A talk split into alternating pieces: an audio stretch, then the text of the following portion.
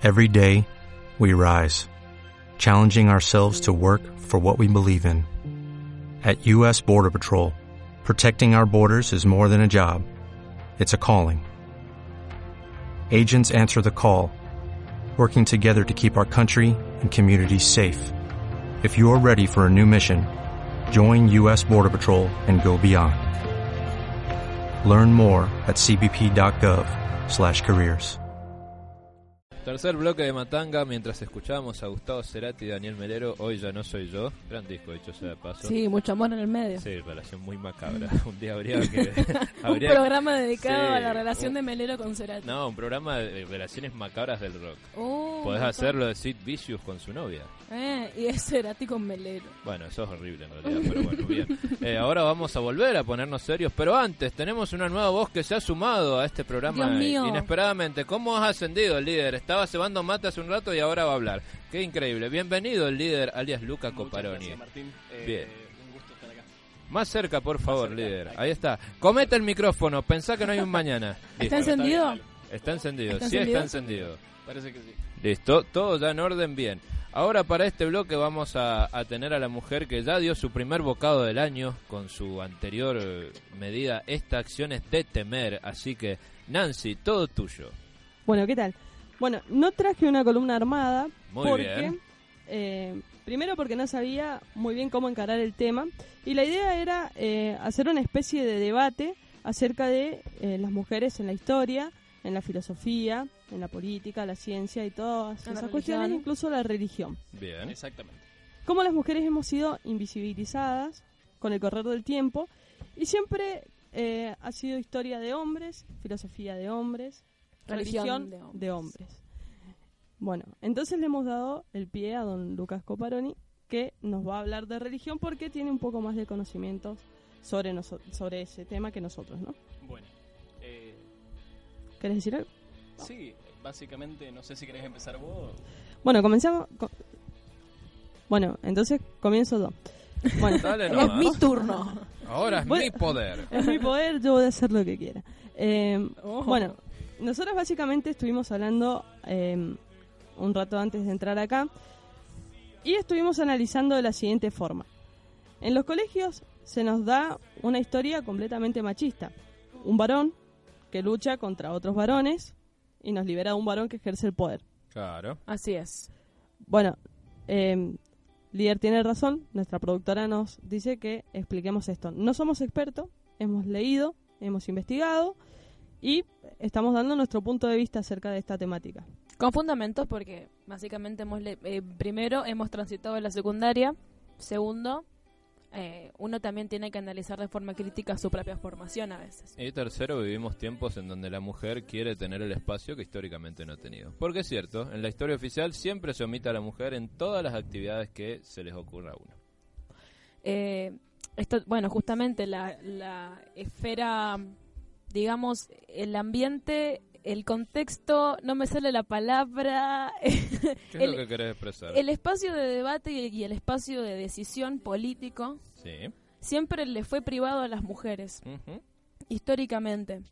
Y todo lo que las mujeres hicieran o en todos los espacios en los que las mujeres se fueran, o sea, se iban metiendo, eran automáticamente desmerecidos. Bueno, es cierto. Porque, por ejemplo, en el caso de la literatura, la literatura no fue una cosa de mujeres y los círculos de lectores no fueron conformados por mujeres hasta el momento del surgimiento de la novela romántica en, Claro. el, en el siglo XVIII. Y en ese momento es cuando las mujeres empiezan a leer y, y, em- y empiezan a leer, por ejemplo, estas novelas románticas. De forma que las novelas románticas pasaron a ser literatura mediocre, de baja calidad, que apelaba a las emociones y que por eso era inferior a la, a la- a la literatura erudita que era parte de la educación de los varones. Sí. ¿Era porque era mala literatura? Bueno, eso se lo dejamos a alguna persona que lo analice, pero un criterio eh, que realmente predomina acá es que, es, li- es que son libros leídos por mujeres. Sí. Yo lo aplico hoy en día a un ejemplo más tonto, pero lo leí una vez una chica que lo puso. Eh, ¿Por qué siempre nos burlamos de las boy bands? Backstreet Boys, One Direction. ¿Por qué nos parece un chiste, una pavada? ¿Por qué no los tomamos en serio? Y quizás porque se tiende, o, o te enseñan en todo caso a pensar que ese es un territorio de las mujeres. Claro, porque quienes escuchan a los Backstreet Boys o, o a One Direction, o a One Direction, One Direction. One Direction, Ay, Dios. o Se a han One vuelto a separar Direction, después de escuchar ese. o a One Direction son chicas adolescentes y todo lo que una chica adolescente consuma no es tomado en serio porque Sí. es chica y es adolescente. Bueno, Líder. eh, yo te digo que yo sí escucho los Backstreet Boys y a mí me gustan los Backstreet Yo también los amo. Rompemos los esquemas. Y sí, rompemos todos los esquemas. Pero tradicionalmente, Hablando un poco de lo que vos hablabas, hablando un poco más de lo que vos hablabas eh, recién, eh, en la época, en la Edad Media, las mujeres no tenían eh, el derecho de aprender a leer o escribir. Era solo tarea de los hombres y hombres que estaban adentro de la religión. Eran estamos recibiendo órdenes de acá. Bueno, de, que de, azotes. de la que de líder. hecho, eh, eso, digamos, esa visión, ese estereotipo de mujer, eh, está impuesto en el, en el Emilio de Rousseau. Quienes tengan la oportunidad Oh. de leerlo, no es un libro, no es un texto muy largo y eh, básicamente tiene como una, una serie de reglas que debería cumplir toda mujer. que, que es el, el capítulo de Sofía, justamente. Sofía, Es Sofía la mujer. Emilio, claro, Emilio el ciudadano y Sofía su compañera. Justamente. fuerte. Ahí, ahí imponen que debemos saber cocinar, bordar, cuidar al hombre, educar a sus hijos. Textualmente dice que la mujer debe aceptar voluntariamente su esclavitud al varón. Bueno, todavía tenés sectores eh, hoy en la sociedad que te quieren imponer eso como un método de educación. O sea, la mujer siguiendo al hombre en todo lo que haga, no importa lo que ella haga, o sea, ella tiene que ser súbdita del hombre. Que eso es algo que lo podemos relacionar a lo que eran los tiempos antiguos, porque como vos estabas diciendo, líder, la mujer no tenía derecho a leer ni a escribir. Y también, si te pones a ver, que lo hablábamos también con Nancy, es como que la mujer ha sido quitada de la historia oficial de la religión, porque por ejemplo se habla de Jesús, de. Dios y nada más. Eh, Una de, la, de, la- de lo más marcado que se puede llegar a hablar es del caso de María Magdalena. María Magdalena eh, fue muy amiga de Jesús, muy Sí. amiga de Jesús y en, en todos los textos se habla de ella. Sin embargo, su evangelio nunca estuvo valorizado, ni siquiera se puso en la Biblia que hoy conocemos hoy en día. Entonces, imagínate hasta qué nivel. Y se destruyó, si no me equivoco. Eh, sé no, no, si- se destruyó. Eso, ¿No? eso todo está dentro del Vaticano, Ah, bajo una bóveda Ah, mira vos. a 150 metros hacia Sí. abajo. Con Eh, oxígeno es especial. Desconocida. Pero igual también es cierto porque, a ver, no se habla nunca de eso. O sea, el Vaticano es como que también constantemente trata de minorizar a la mujer en esas Exactamente. Eh, no solamente con eh, el Papa es hombre, Sí. un- no puede haber sacerdotes mujeres y Sí. las monjas, y las monjas antes. Por más que se hable en algún eran- seminario y demás. eran- Ah, eh, Yo siempre soñé con ser sacerdote, pero mi mamá me dijo que no podía, que tenía que ser monja. Y no me gustó ser falda. Bueno, exactamente. Una de las cosas que más se le critica a la iglesia hoy en día es eh, eso mismo, que la mujer está infravalorada en un montón de casos. Es más, eh, como recién decía, eh, los sacerdotes eh, como que tienen eh, la mayor importancia dentro de la religión y a la monja se le da las tareas de casa, la tarea de lavar la ropa. Hace unos, no te estoy hablando hace muchos años, hace 20 años atrás, literalmente hablando, eh, las monjas estaban destinadas a eso. Y nada más que a eso. Claro. Y vas, al- Entonces, vas a la hecho- iglesia, por ejemplo, y no las ves. De hecho, hay conventos en los que se les prohíbe tener eh, contacto, es decir, poder charlar o algo con otras personas. Están encerradas. Exactamente. eh, son Se llama el claustro. Eh, son monjas de claustro que no, no les permiten hablar, sino su vida está dedicada a rezar. Igual eso también pasa con los monjes varones.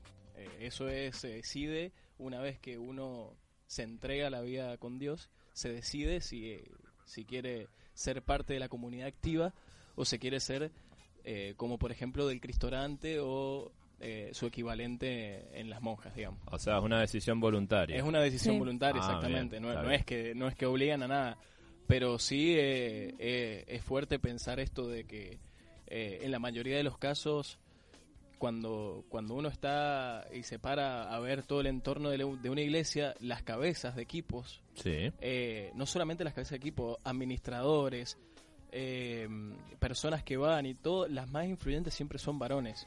Y esto es una cuestión de que se viene de, de hace, desde la Edad Media justamente, de esto de inculcarlo al varón. Es más, a mí me gusta resaltar que si vos lees la Biblia, en ningún momento Jesús está en contra de las mujeres. Es más, Él está con los sectores más discriminados de las mujeres, como por ejemplo las prostitutas. María Magdalena fue una prostituta de la Edad Media. Y en esa época la prostituta era mucho, mucho, mucho más, más mal vista que hoy en día. Claro. Es más, era causa de apedreo, ah, incluso. Ujú. Imagínense todo y el peso y, y- y- a ver cómo decirlo, y, y la fuerza que tiene todo eso y cómo se ha tratado de siempre opacar todas las cosas porque la iglesia es del varón. Claro, que igual, a ver, yo lo pensaba recién, también lo puedes relacionar hasta en la vestimenta, porque es muy común ver a, digamos, curas y demás muy bien vestidos, con ropa hasta elegante, si querés, nuevita, y a la mujer constantemente como se le pregona que tiene que ser demasiado simple, una imagen hasta de pobreza que, que contrasta con la ostentación que se le da al hombre. Exactamente. Eh, muchos curas hoy en día pueden salir de su casa sin llevar los hábitos, como se llama. Ah, Y sin, sin llevar, por ejemplo... La sotana. La sotana o, o el... No me va a salir el nombre. La cinta que tienen en el cuello. Sí. O sea, pueden salir sin eso. Pero una monja no puede salir nunca sin su vestimenta. Ese es un ejemplo muy, muy, muy claro de discriminación. Además, cabe mencionar que la, que la Iglesia Católica, justamente para, eh, para constituirse como una iglesia grande o firme, digamos, como religión, también con respecto a, a otras creencias, como lo son las ahora llamadas creencias paganas, en un punto también eliminó, o sea, eliminó y demonizó, por decirlo así, la femini, o sea, a la figura de la diosa o a la divinidad femenina y la relegó como a un plano secundario. sí. Las Como mujeres pagano, en la Exactamente. Claro.